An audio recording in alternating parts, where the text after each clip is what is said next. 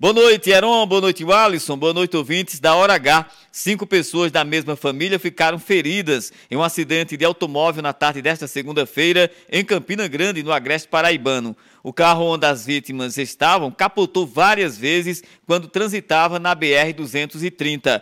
Um bebê de oito meses de idade, duas mulheres e um homem foram socorridos com ferimentos graves para o Hospital de Emergência e Trauma de Campina Grande, onde passam por atendimento. O condutor do carro teve ferimentos leves. Além do bebê, os ocupantes do veículo eram o pai, a mãe, o avô e a avó do bebê. Segundo a Polícia Rodoviária Federal, o acidente ocorreu no quilômetro 133 da rodovia, próxima à entrada do distrito de Galante, no sentido João Pessoa, Campina Grande. A Polícia Rodoviária Federal não informou o que tenha causado o acidente, mas diz que a rodovia não precisou ser interditada.